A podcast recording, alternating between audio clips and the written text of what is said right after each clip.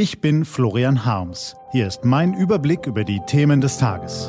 T-Online-Tagesanbruch. Was heute wichtig ist. Freitag, 17. April 2020. Trump dreht der WHO den Geldhahn zu. Eine große Chance für Deutschland und Europa. Wir müssen aber schnell sein. Gelesen von Ivi Strüving.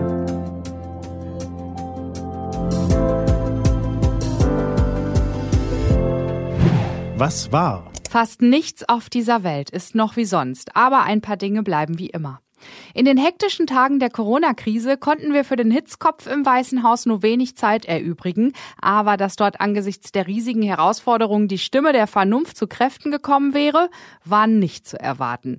Nun haben wir den Beweis geliefert bekommen. Wer würde mitten in der größten Pandemie unserer Lebenszeit einer Organisation, die rund um den Globus den Kampf gegen eben jene Pandemie koordiniert, den Geldhahn zudrehen?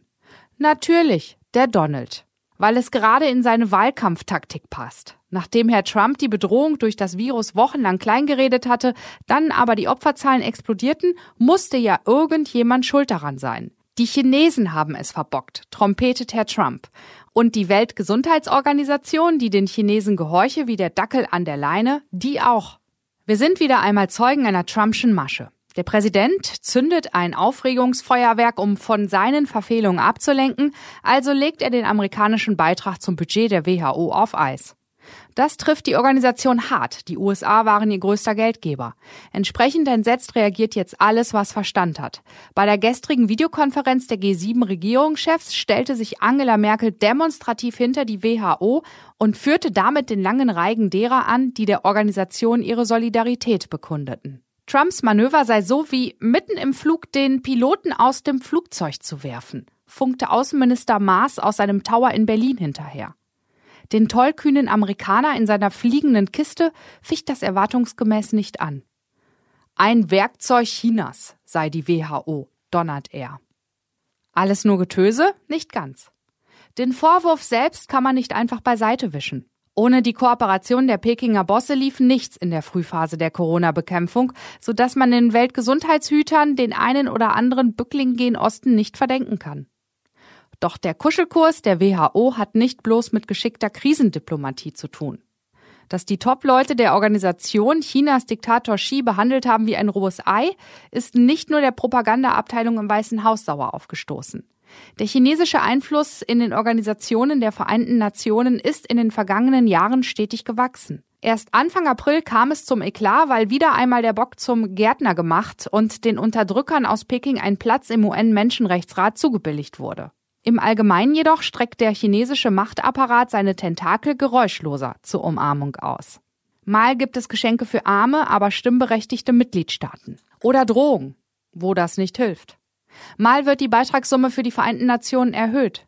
Geschickt nutzt Peking die Lücke aus, die das mangelnde Engagement der USA hinterlässt. Amerika blockiert? Wir können helfen. Wo Not am Mann ist oder wo der Rest der Weltgemeinschaft wieder einmal das Interesse an irgendeiner UN-Unterorganisation vermissen lässt, die Chinesen sind da.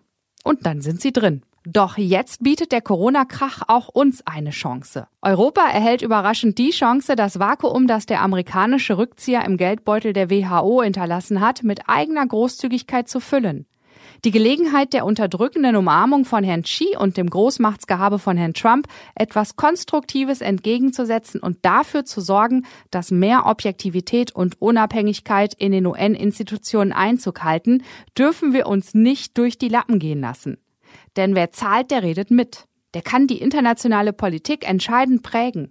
Jetzt, wo der Schreihals aus Washington den Saal verlassen hat, sollten wir zügig die Stimme erheben. Was steht an?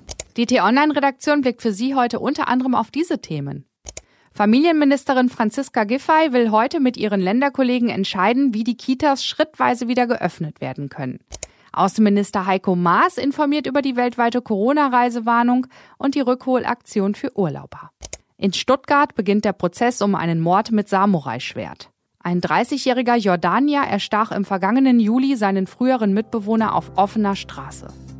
Diese und andere Nachrichten, Analysen, Interviews und Kolumnen gibt's den ganzen Tag auf t-online.de und in der App. Das war der T-Online-Tagesanbruch vom 17. April 2020. Den Podcast gibt's auch auf Spotify. Einfach nach Tagesanbruch suchen und folgen. Ich wünsche Ihnen einen frohen Tag. Ihr Florian Harms.